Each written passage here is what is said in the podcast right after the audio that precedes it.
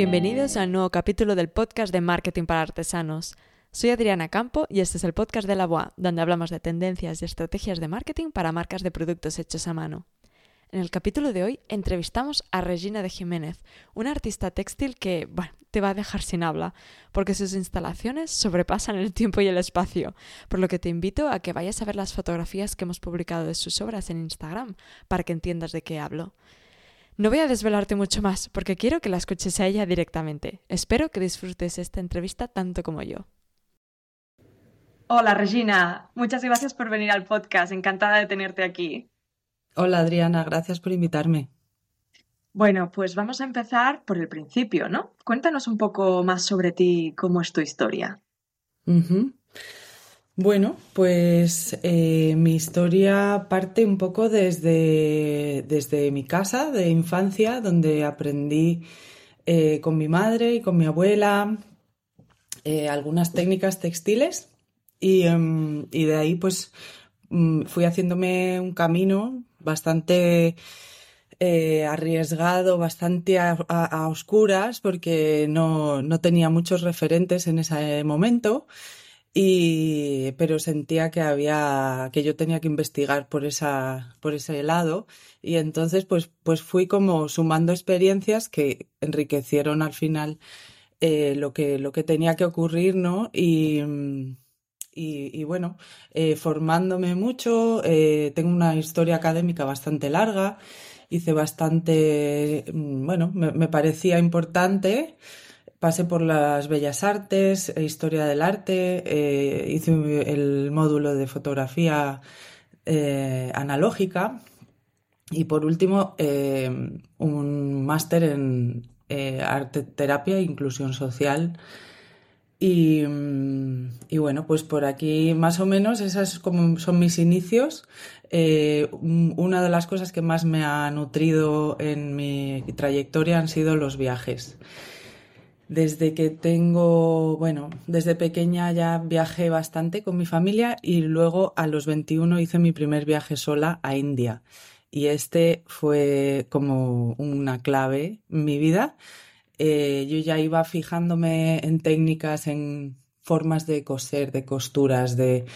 Eh, bueno, había trabajado ya anteriormente en la moda em, como modelo y entonces con, bueno, con una de las marcas con las que estuve aprendí mucho, que fue la, Rasta eh, con Cavita Parmar, que es, una de mis maestras también en, el, en, la profesión, en, lo profesional como artista textil. Y, y bueno, pues eh, así poco a poco, eh, con mucha con muchas dudas y mucho, mucho camino que recorrer. O sea, he tenido que sumar muchas experiencias para llegar hasta aquí, la verdad. Bueno, pero realmente, mira, esto es de, como esta es la típica pregunta obligada, ¿no? Que, hacemos aquí siempre en el podcast. Eh, eres de las primeras personas que más o menos desde los inicios has tenido un poco claro que querías dedicarte, al menos relacionado con el mundo textil, ¿no? Porque tenemos casos de gente que ha estudiado biología ¿eh? y ha acabado haciendo cosas muy diferentes. Y, y, tú, pues bueno, pues igual ya desde pequeña, igual también por, por la familia que te acompañaba, eh, has apostado por, por el mundo de la, del arte ¿no? Eh, y del mundo textil, que como dices tú, igual, pues algo como arriesgado desde el principio de decir, vale, esto no sé muy bien igual dónde acabaré y qué acabaré haciendo, pero, mm.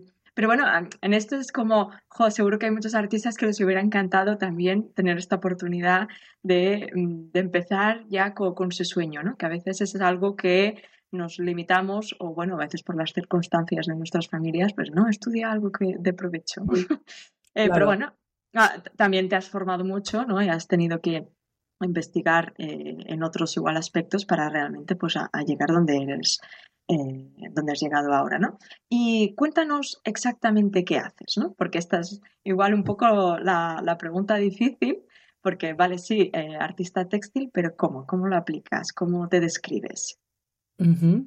Pues bueno, eh, me describo como realmente como eh, investigadora. O sea, mi única constante al final es, es buscar, ¿no? La búsqueda.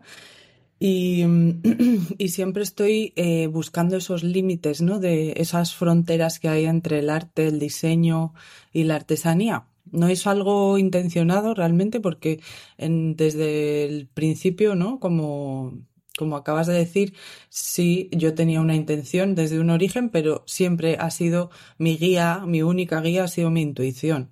Por lo tanto, eh, bueno, no, había una razón, no había una lógica, ¿no? En todo lo que iba haciendo. Eh, me dejaba llevar por lo que me llamaba la atención, lo que sentía que era importante para mí.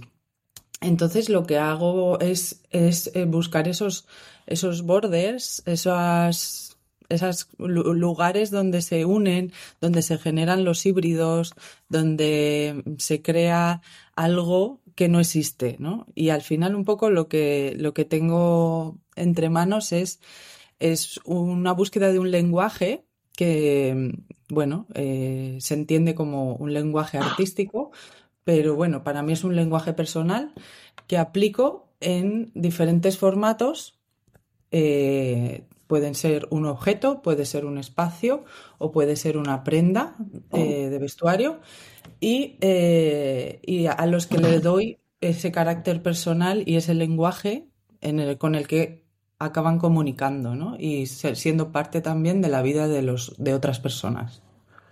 No sé si es un poco abstracto mi forma de explicarlo, pero básicamente ahora mismo tengo mm, un estudio de, arte y de diseño en Pedreguer y realizo instalaciones site specific, realizo objetos de diseño y colaboro con eh, directores escénicos y de arte y entonces básicamente un poco aplico mi lenguaje creativo en el material textil. Hablando de materiales, ¿qué tipo de materiales utilizas o técnicas? Porque al final me imagino que igual también depende de, la aplicación o, del proyecto que te surge, eh, utilizas un tipo de técnicas o materiales o cómo funciona. Pues mira, después de muchos años de investigación, de pruebas, de, explorar, porque, a ver, entre una, de las cosas que me caracteriza es como la, curiosidad, ¿no? Y, el estar como la, un poco ambición de descubrir, de conocer. Entonces, claro, para mí ha sido súper difícil a llegar a, acotar, porque claro, todo me resulta interesante, pero ha llegado un momento que ya he tomado decisiones, he acotado, he concentrado mi energía y, por ejemplo, pues he tomado la decisión de que el material con el que me siento más cómoda y más afín es eh, la gasa de algodón ahora mismo. Entonces estoy he hecho una exploración de este material en concreto y estoy em, bueno eh, continuamente desarrollando formas de usarlo, ¿no?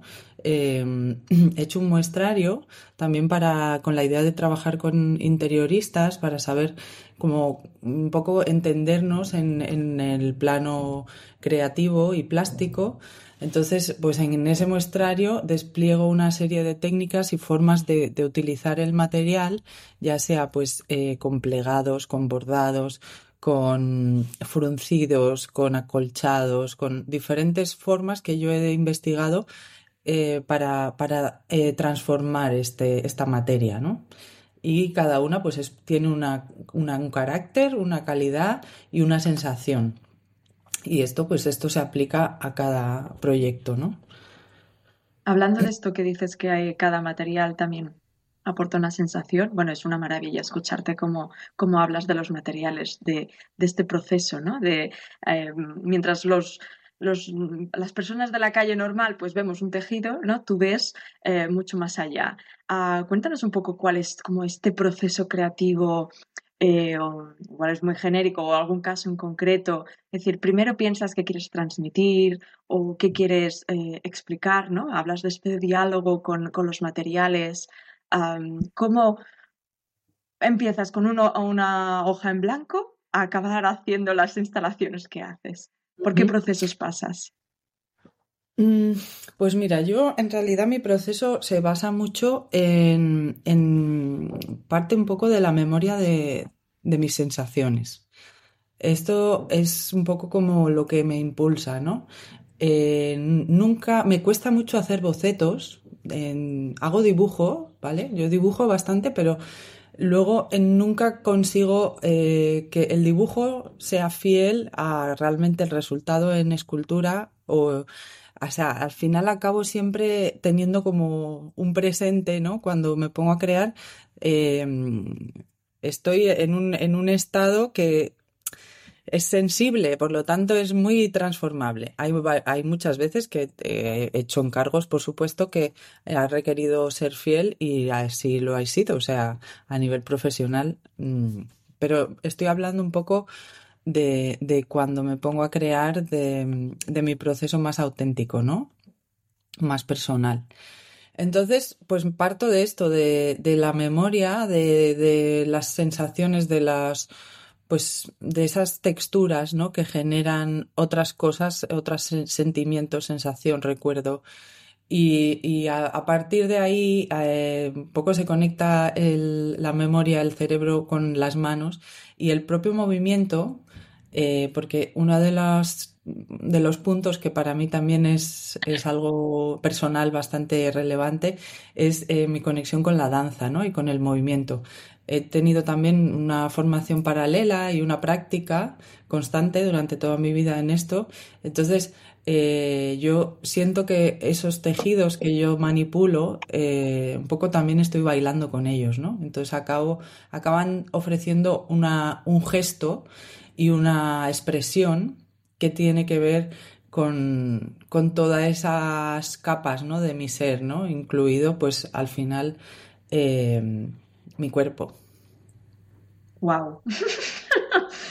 ¿Eres poeta también, no? Sí, sí, sí me sale así. No, no, te sale porque, porque lo, lo, debes vivir así, ¿no? Pero qué maravilla, ahora estaba cogiendo notas de frases que estás diciendo que, bueno, ya podrían ser eh, títulos de, de, de, relatos, ¿no? Porque sí. qué bonito hablar esto de la memoria de tus sensaciones, de que estás bailando con, con tus piezas, ¿no? Eh, y es verdad que, claro, transmites ese, ese movimiento. Um, mm. Hay una historia detrás, ¿no? aunque la gente igual pues lo vemos y no sabemos exactamente el qué, pero provocar emociones hoy en día, sorprender, es tan difícil. Hoy en día que estamos tan saturados, parece que está todo inventado, pues no, aún sigue habiendo, por suerte, mentes creativas como la tuya y, y con habilidades, ¿no? Porque igual puedes imaginártelo, eh, pero saberlo luego transmitir es, sí, eh... es, Yo creo que es que somos infinitos, es que es eso, que estamos ahora en un momento de la historia como que bastante congelados, eh, bastante eh, retenidos, ¿no? Y en realidad a mí lo que un poco lo que me mueve también para crear es, es abrir esos canales de percepción, ¿sabes? Que, que como seres humanos tenemos y, y me, me, gusta compartirlo, lo veo necesario. Es como una responsabilidad casi. Eh, eh, que, que, unos a otros nos, nos, mostremos mm, los mundos, ¿no? Que cada uno tiene dentro y que, y que, y que son posibles. Totalmente, ¿no? Al final es um, tu forma de expresar, eh, que igual es la que no estamos habituados, ¿no? Pero qué importante es eso, es ir viendo a formas distintas, porque parece como que todo lo tenemos que hacer igual, ¿no? Es como que solo existe el texto o la foto.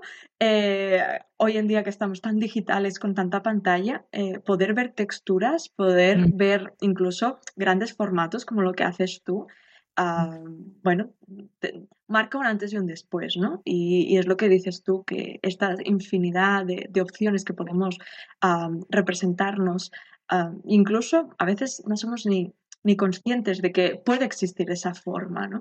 Eh, por lo mm. tanto, lo que dices tú, um, lo que haces no es únicamente para embellecer un, un espacio, sino que estás, eh, estás dando la oportunidad a, a la gente a expresarse con tu forma también de, de expresar, ¿no? Claro, sí, a, a, yo hablo un poco de la libertad y también de la transformación, o sea, eh, aparte de esto que os he contado de, de, mi forma de trabajar con la intuición y las sensaciones, en realidad a, a mí también eh, hay otra parte que es eh, mi interés por la ciencia.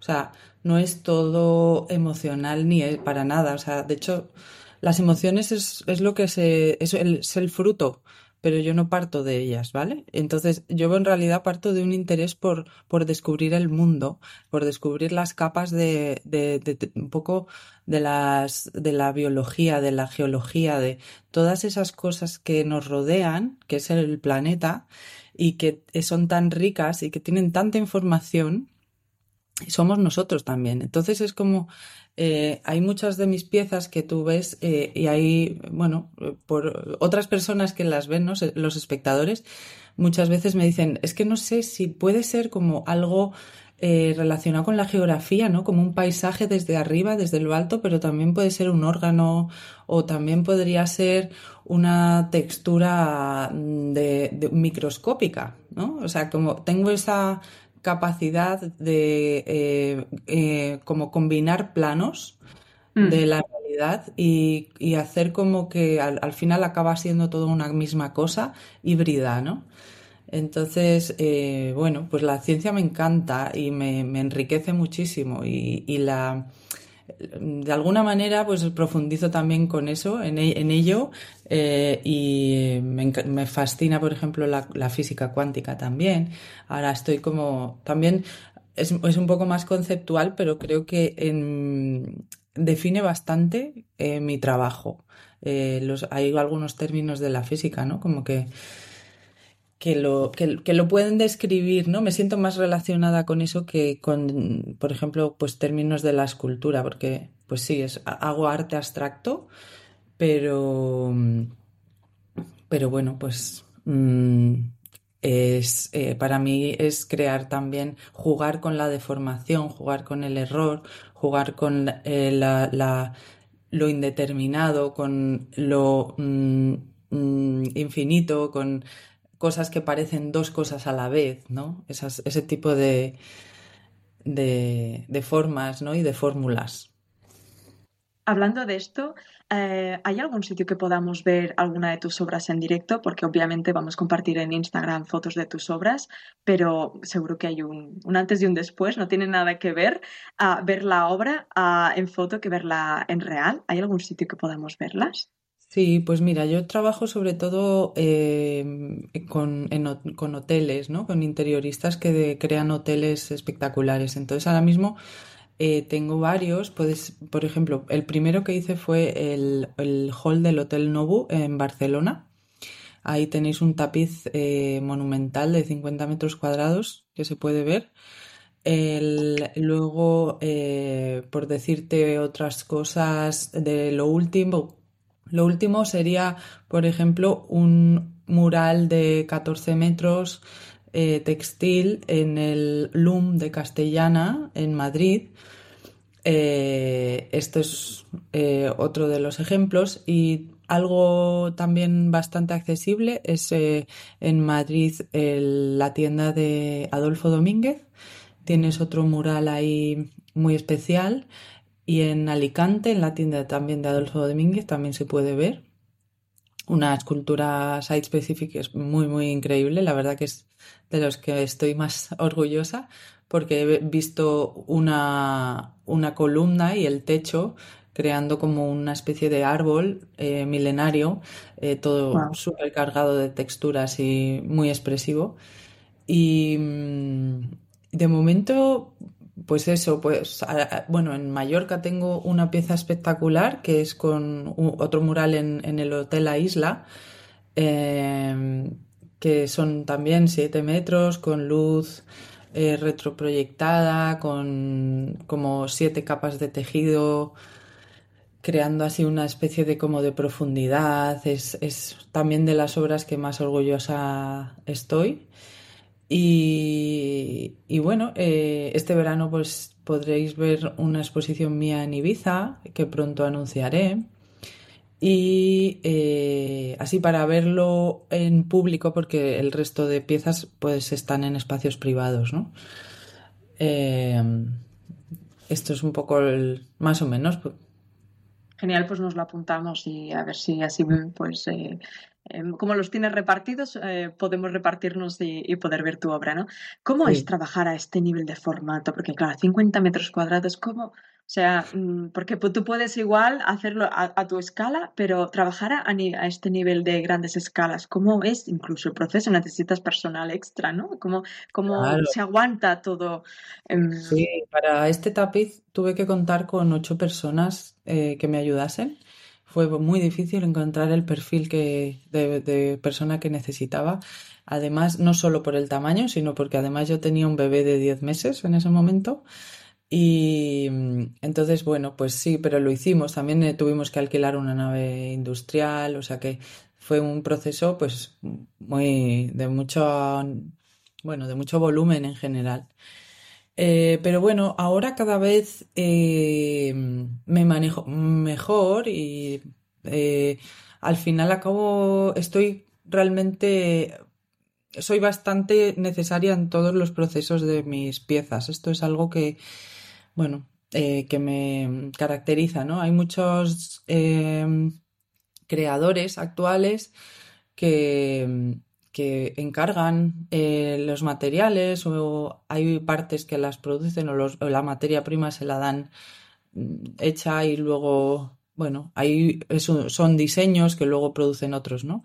Entonces, en mi caso, es nada que ver. Yo tengo que estar presente en todas las fases del proceso y vamos, que soy yo la que al final en la obra actual que estoy haciendo cada vez soy más imprescindible, me refiero, ¿no? Que em, eh, pues estoy ahora mismo jugando con, con una colección de, bueno, tengo unas piezas murales em, en camino que son objetos como un poquito más asequibles, que no son murales eh, espectaculares para hoteles, sino que también me quiero adaptar a un poquito a otro formato más pequeño. Pero claro, pues el pliegue de todas las, el tejido, toda esa textura está completamente creada por mí, no, no, no soy, no puede, es imposible encargárselo a otra persona. Lo he probado, ¿eh? Y es como, no es, no es posible. O sea, ese, ese movimiento, ese conocimiento de la curva, ¿no? Y ese, esa sensación final que yo busco, eh, no puedo encargársela a nadie que lo haga por mí. Entonces, por eso son piezas tan, tan únicas, siempre hago pieza única. Eh, si acaso tengo series, pero nunca jamás puedo repetir una obra. Sí, sí, no, esto que comentabas, ¿no? Que es difícil encargárselo a alguien porque al final tú no estás haciendo una cosa, estás proyectando, ¿no? Hay un estudio detrás, hay una sensación que quieres transmitir, por lo tanto, no es solamente tú no doblas, porque eso, mucha gente lo podría hacer, ¿no? Entonces, que tenga coherencia todo lo que quieres expresar, eh, mm. para que haya una expresión final, es que todos tienen que estar eh, unidos, ¿no? Hacia la misma dirección. Mm. Sí, sí, es, es, eso, por eso se diferencia también un poco de la artesanía, ¿no? Final sí que utilizo técnicas artesanales, pero eh, las he deformado para que sean eh, siempre objetos únicos, ¿no? Que no, que no se repita la, acción. Entonces, eh, bueno, por eso está ahí en ese límite entre arte, artesanía, diseño. O sea, se combinan las tres cosas, no es ninguna de las tres.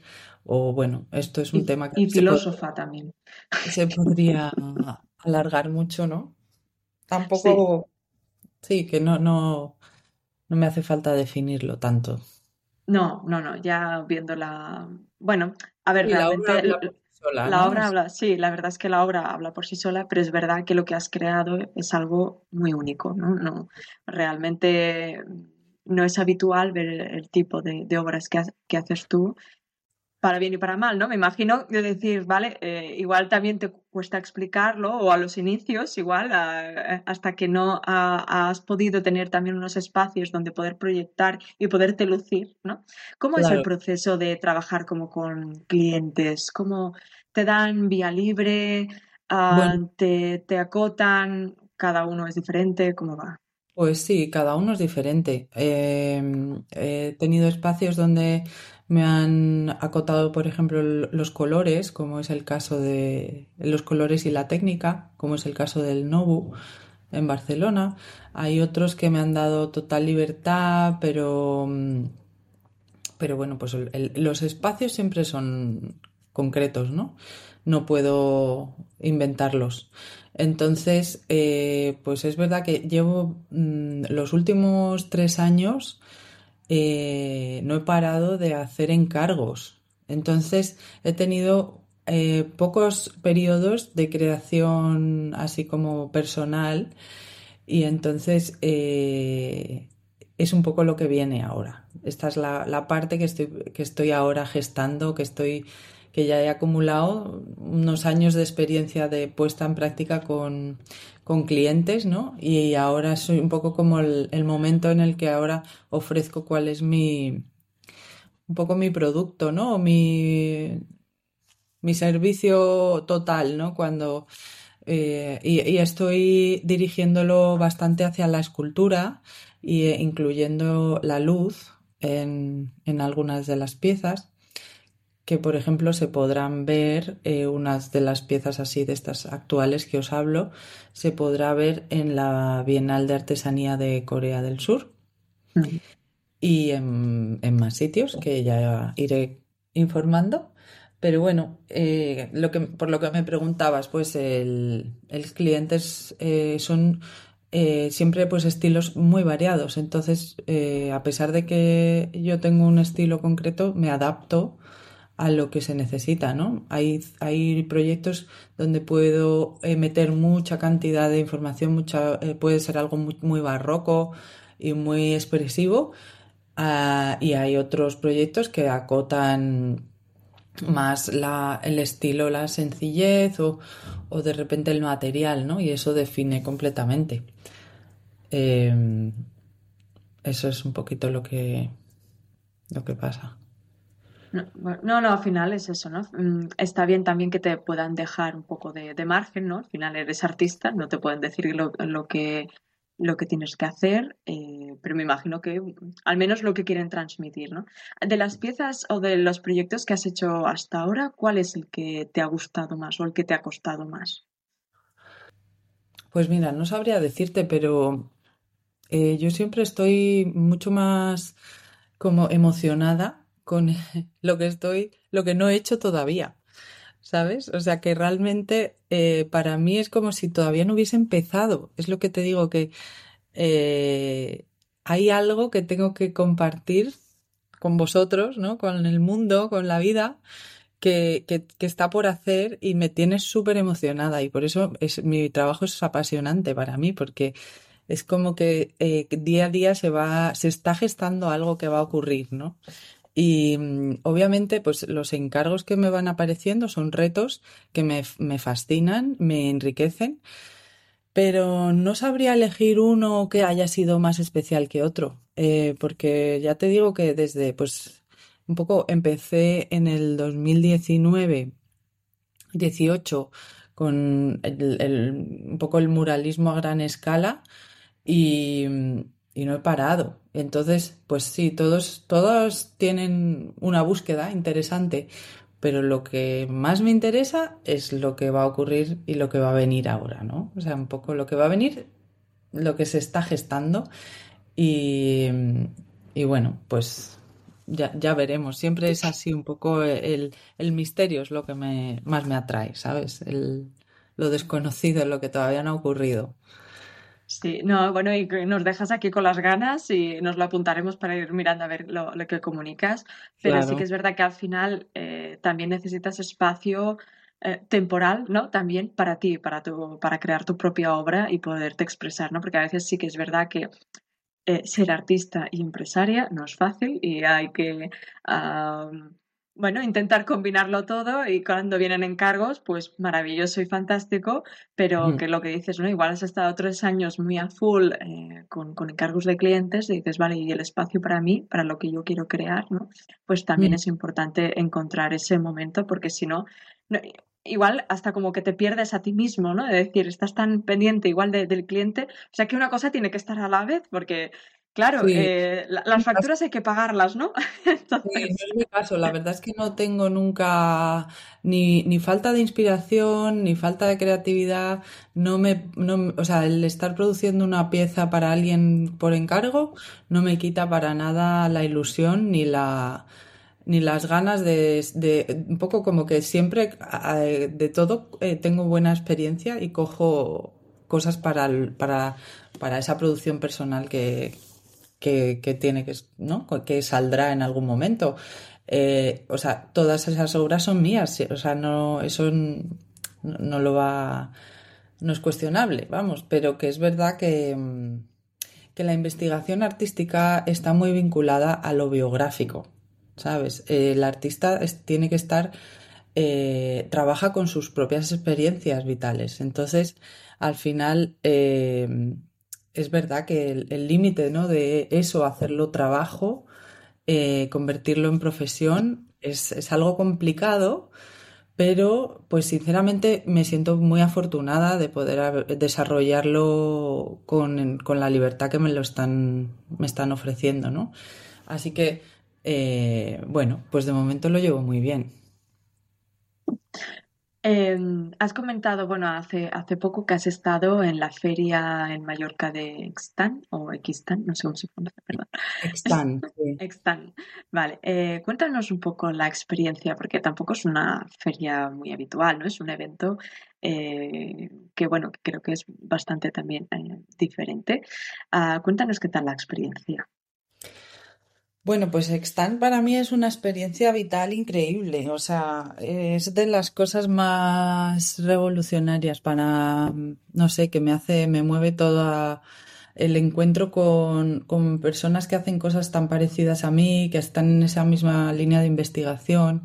Eh, es un evento de, un poco de, de patrimonio textil internacional, pero eh, está muy vinculado a experiencias eh, que tienen un grado de mm, coherencia y de sostenibilidad real eh, súper elevado, ¿no? Entonces hay una, hay una curaduría muy, muy, muy, muy especial eh, a cargo de Marcela Echevarría y Cavitan Farma.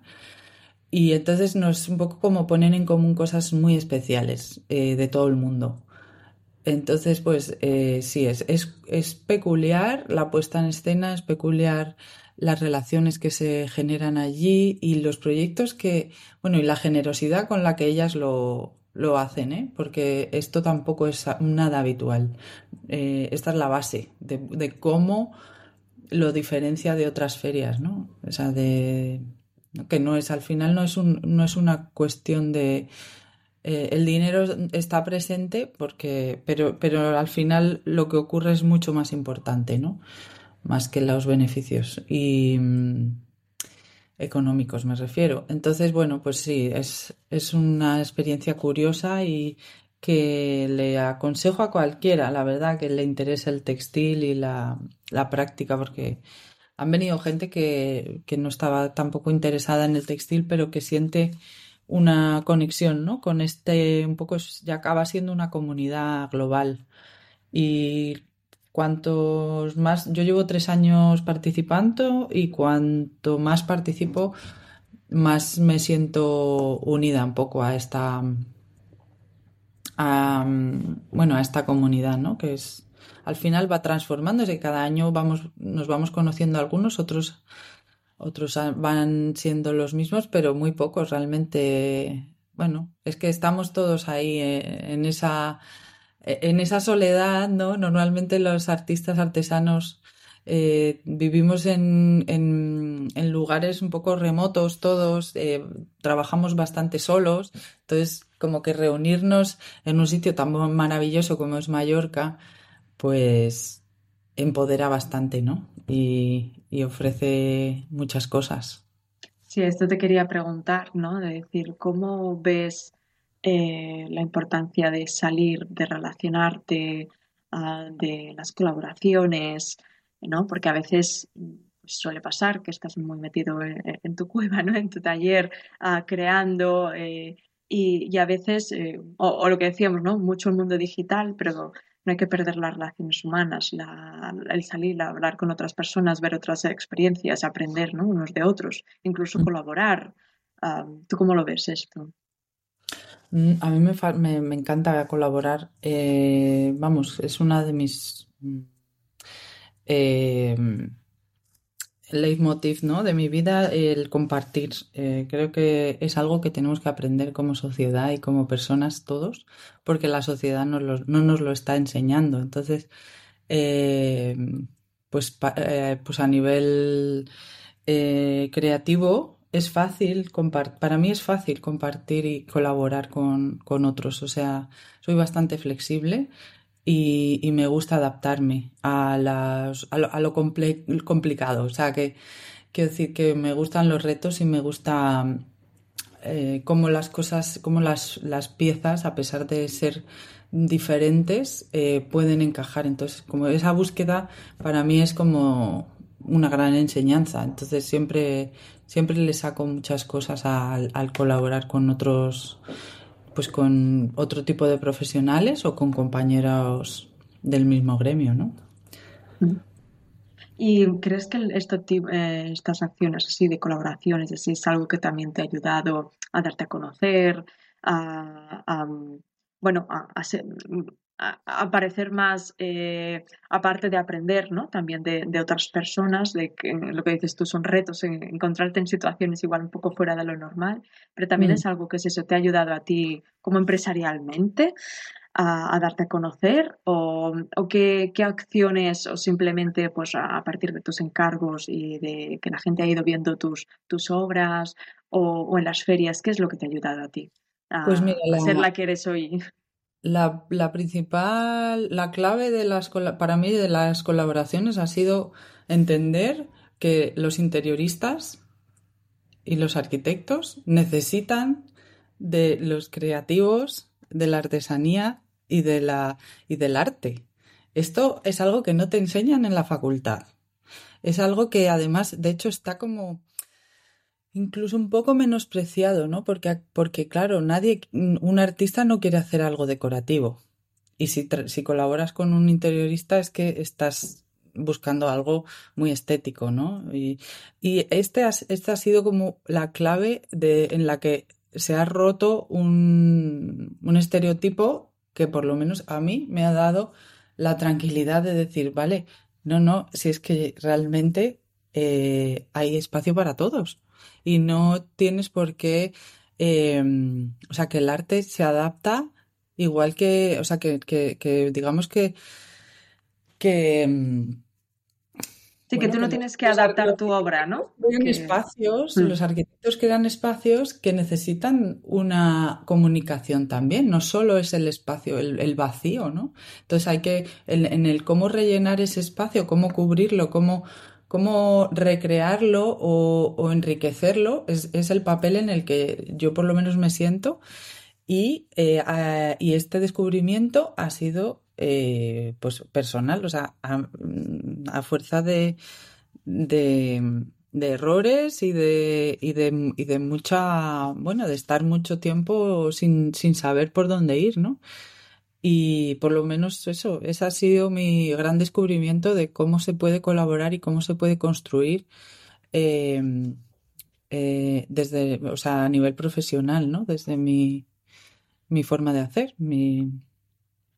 Mm. Sí, no, es verdad que al final es eso, ¿no? La mente creativa, bueno, y lo que dices, ¿no? La facultad ah, te enseña cómo expresarte, bueno, cómo expresarte, o sea, las herramientas como artista, pero luego hay que encontrar ese equilibrio, ¿no? Lo que decimos de, bueno, hay que vivir, hay que comer, tampoco nos quedemos con la idea bucólica del artista eh, ahí en un puente, ¿no? Eh, eh, la, educación en sí, la educación en Bellas Artes está completamente bucólica y mm, romántica actualmente, o sea, no es para nada práctica en el sentido profesional.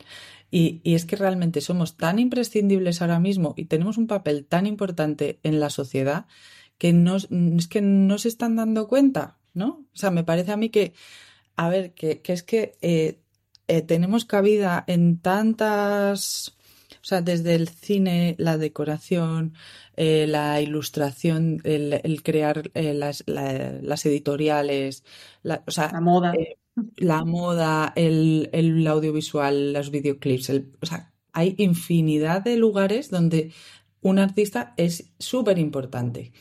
Y actualmente en, eh, en, en la carrera te, te, muestran el camino de ser un artista de galería que vende cuadros, ¿sabes? Mm. Entonces, mm. claro, es que obviamente eso genera una frustración y genera una, una desubicación para muchas, muchas personas, muchos eh, alumnos que acaban eh, dándose por como que no son capaces, ¿no? De, de desarrollarse y acaban siendo camareros o yo qué sé qué, ¿no? Quiero decir que hay este, este sentimiento de no saber cuál es tu lugar es muy relevante en, eh, ahora mismo, ¿no?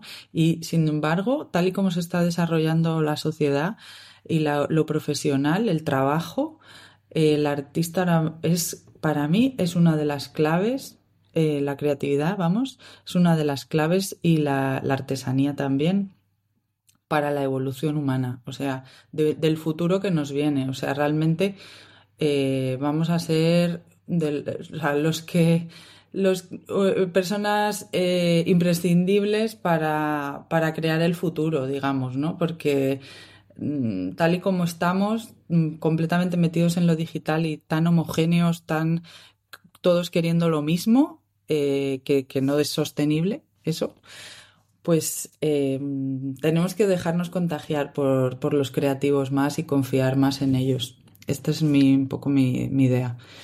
Porque ahí, ahí, ahí está donde la, es la forma de conectarnos con nosotros mismos por dentro, ¿no?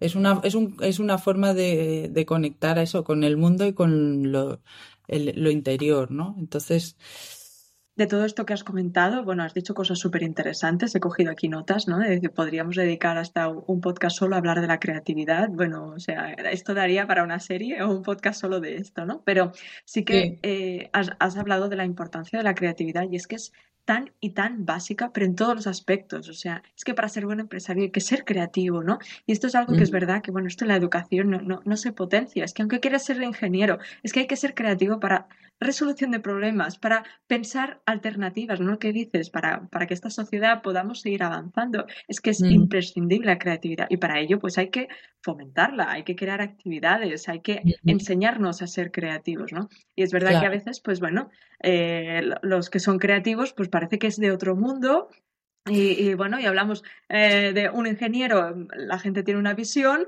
y de un artista, la gente tiene otra visión, ¿no? Claro. Eh, pero luego es verdad que luego recordemos cuando durante la pandemia, ¿qué hacíamos?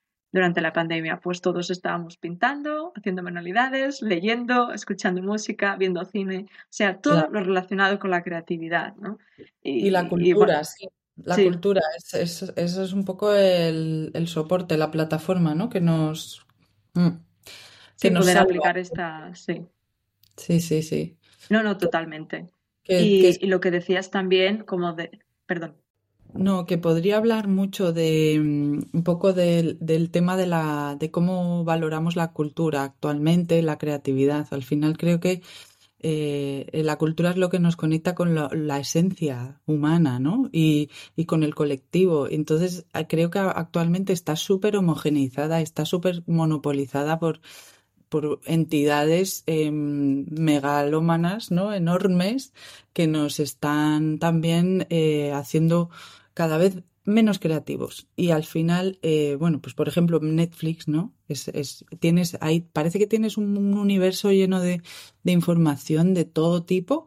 Sin embargo, eh, está limitada a que tú, la experiencia sea en tu casa, eh, viendo una, algo, ¿no? Un audiovisual.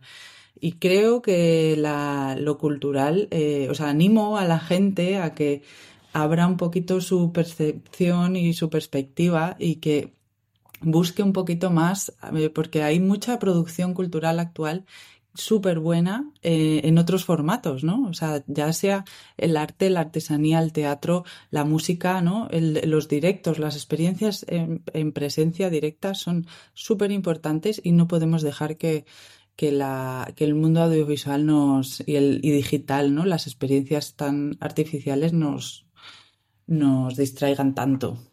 Porque al final tenemos que estar mmm, cara a cara, digamos, ¿no? O sea que yo creo mucho en esto. No, totalmente. Y por suerte la gente sí que vuelve también a apostar al salir, ¿no? Eh, que a veces se está apostando demasiado solo a lo digital y, hay que entender que las personas queremos salir, necesitamos salir.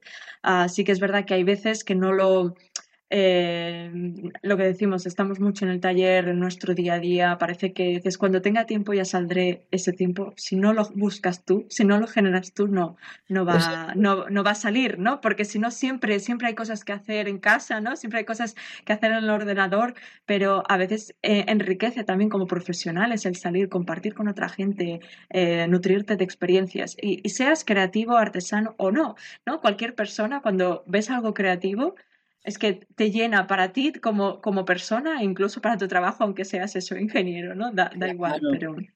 Sí, sí.